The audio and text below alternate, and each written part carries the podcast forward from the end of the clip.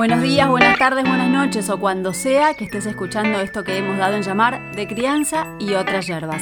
Somos Lorena Ruda, psicóloga y el alma de estilo de mamá, y Valeria Chávez, periodista y la cara detrás de SOS Soy Mamá.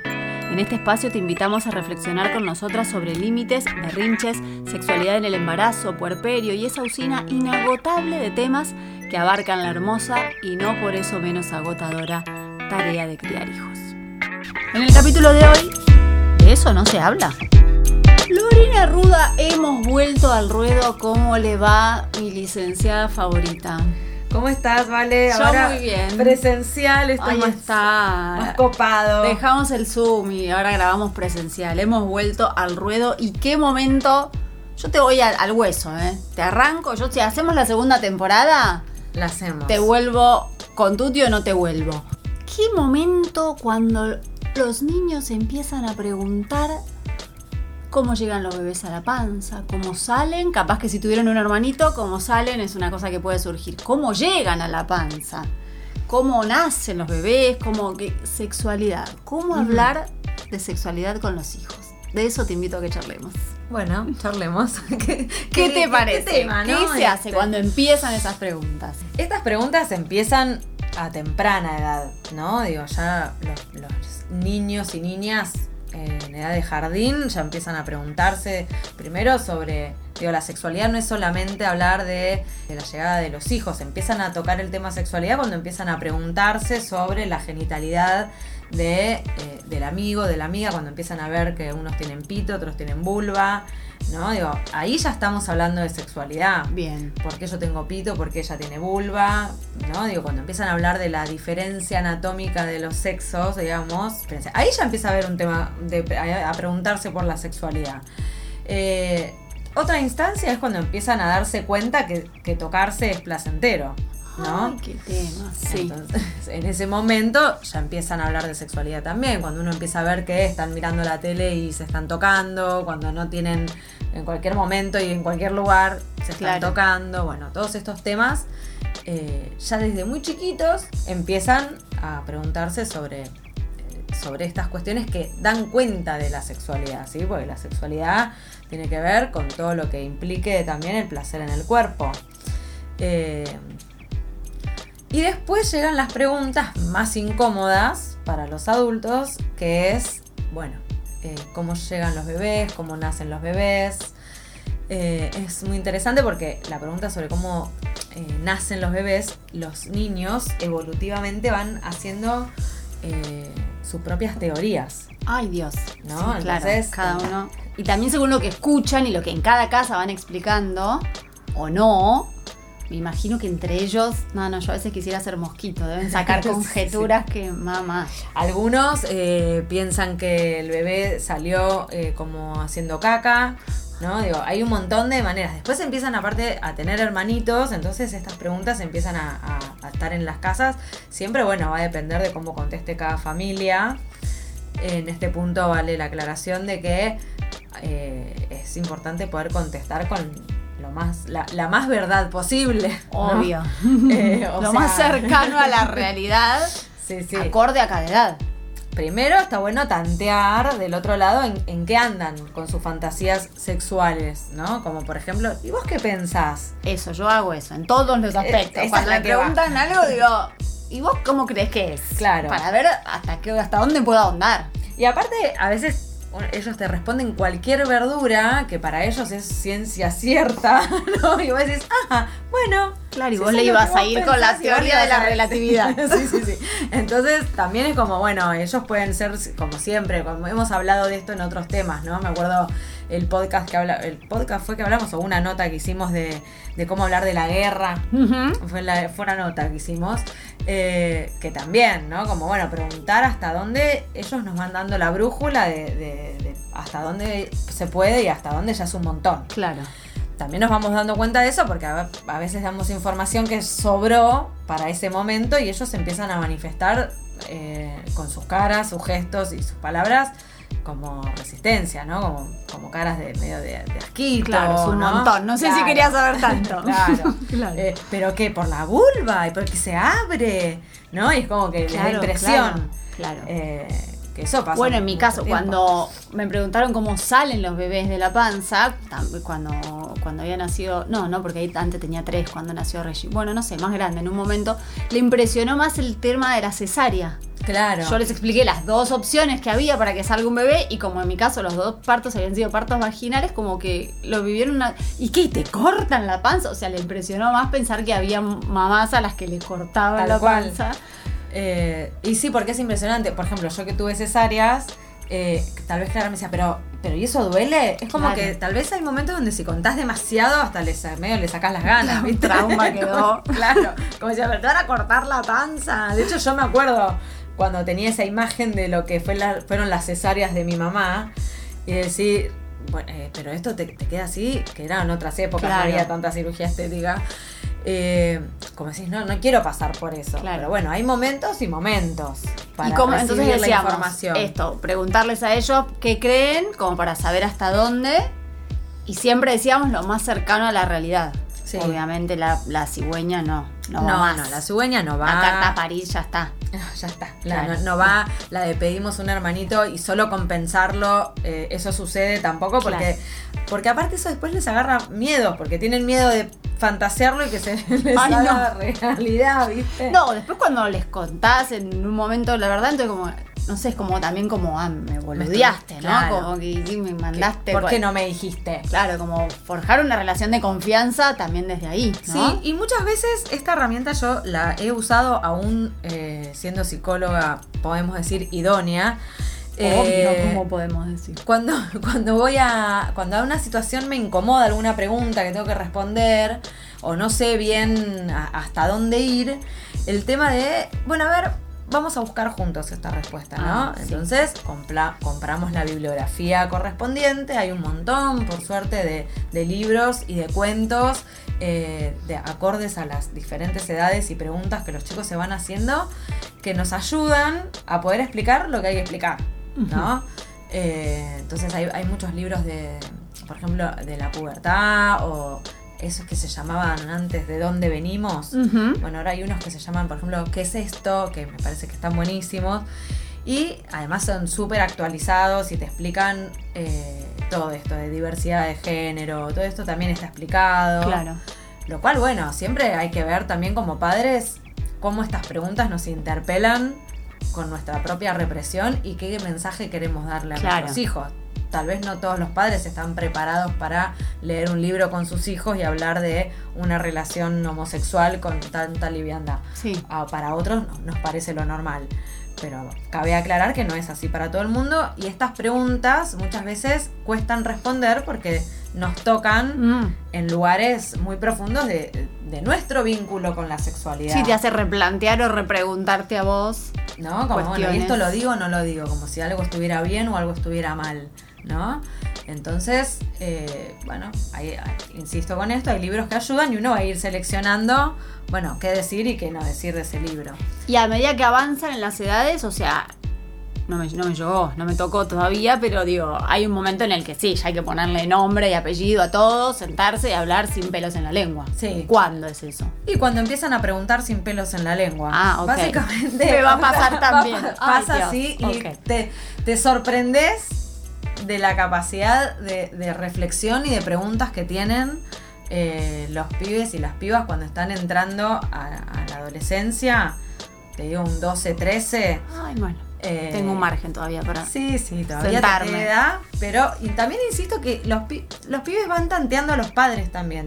Si uno es una madre o un padre que habla de sexualidad eh, abiertamente o si ellos perciben que no hay un tabú alrededor de este tema y que pueden preguntar tranquilos, preguntan tranquilos. Claro. Y preguntar tranquilos es, se sacan las dudas. Una vez mi hijo mayor en el kiosco eh, me decía, mamá, pero ¿por qué hay tantos preservativos diferentes? Eh, ¿no? Ahí, adelante y- el kiosquero. Adelante la kiosquera, la kiosquera y yo, viste, con cara de póker. Bueno, y la kiosquera eh, le gustó la pregunta y entonces empezó a responder. Ay, mi amor. Y por ejemplo nos dijo, nos contaba que había preservativos específicos para relaciones entre eh, dos hombres, que había Ah, preservativos para que saborizados. Bueno, le dio toda la explicación. Bueno, no sé si hacía falta, señora. Claro. pero se lo agradezco yo. Si no, yo en casa le iba a explicar a mi manera, Sí. pero bueno, gracias. Pero bueno, deme los Belden y seguimos viaje. Y bueno, nada, ¿no? Como eh, es una edad donde empiezan a estar con mucha curiosidad de saber cómo, o sea, para qué se usan, cómo se usan. eh, Pero y- bueno, bien, ahí es como lo mejor que puede pasar. Y si no preguntan, también es un tema. Cuando ves que llega una edad en la que ya está bueno que sepan de estos temas, porque obviamente ya es una manera de cuidarlos a ellos y a, y a, su- Sí. y a sus prójimos, digamos, ¿qué pasa si no preguntan?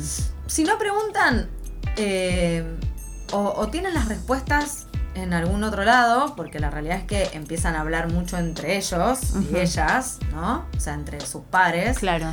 Eh, entonces tal vez hay uno que tiene una información y cuando viene otro con alguna pregunta responde, entonces tal vez no le fue necesario ir a preguntar. Otros vienen con un montón de información, por ejemplo es muy común cuando hay hermanos mayores, Claro. sobre todo pasa más entre varones eso, o sea, hermanos mayores varones, eh, que tienen, están más abiertos, por ejemplo, con el tema de la pornografía. Entonces, bueno, tal vez un varón de 12 que tiene un hermano varón de 10 y pico, tal vez tiene una información que no la tiene el niño Uno que de no 12 tiene un que no tiene mayor. Claro. Eh, y en el caso de las mujeres, esto sigue siendo medio un tabú, entonces no todas las mujeres tienen eh, acceso tanto como lo, lo- Bueno, acceso lo tienen, lo que no tienen es la curiosidad de ir a investigar. Claro. Eh, algunas sí y algunos no. Pero bueno, si, eh, si uno empieza a darse cuenta que estarían en edad de ir preguntando y no preguntan, personalmente aconsejo tantear también Claro. un poco, ¿no? En qué anda ese, ese chico. Porque bueno, hay edades donde lo esperable es que casi sea el monotema. ¿Viste? Donde la edad típica edad del pavo, donde todos los chistes son Claro, con doble sí, sí, sí. sentido. ¿Viste? Donde todo el tiempo es estar hablando de, de- de- de estas cuestiones. O sea, de las chicas, de los chicos, de medio bola, no me da bola. Claro. Eh, bueno, y ahora con la tecnología circula. Entonces ahí sí, sentarlo. Sí, y además me parece muy importante que en algún momento haya una conversación donde uno también vaya, eh, ¿cómo se dice?, regulando eh, cierta información. Por ejemplo, es importante saber cómo relacionarnos con las fotos que nos llegan eh, de personas desnudas, por ejemplo, ¿no? Que pueden ser personas, eh, cualquier persona. Che, me llegó esta foto de esta piba que Ah. publicó en las redes. Claro. Entonces, digo, se, se empieza a complejizar con el tema de Mi la- madre dice, hijo chico, problemas chicos, hijo grande, problemas grandes. Muy sabia su madre. Y yo que me asusté cuando me preguntaban cómo llegan los bebés a la panza. Todavía tengo. Claro, podemos retomar porque, a ver, es verdad esto que decía tu madre. Em, nada, depende de la edad, este, este tema es igual de importante, ¿sí? O sea, cuando te lo pregunta tu hijo de 9, la respuesta que vos vayas a dar y, lo, y todo lo que a él o a ella se le esté preguntando en este momento sobre la sexualidad. eh, es tan fundamental como cuando viene el de 12, 13, 14 a preguntar, Claro, obvio. eh, mamá voy a bailar, tengo que llevar un preservativo. O sea, estas cosas pasan. eh, no- cuanto más grandes, más pasan, pero Obvio. esta charla en un momento hay que tenerla. ¿no? Y cuanto más descontracturada sea, mejor. eh, para que justamente esté habilitado a que ellos puedan preguntar. Claro. Entonces, creo que sí, que, que más allá de si preguntan o no y cómo responder eso, eh, hay ciertas charlas que tienen que existir por una cuestión de prevención, por una Obvio. cuestión de seguridad, por una cuestión de, bueno, mira, en las redes determinadas fotos no se pueden publicar, ponete el perfil privado, si alguien te escribe no respondas.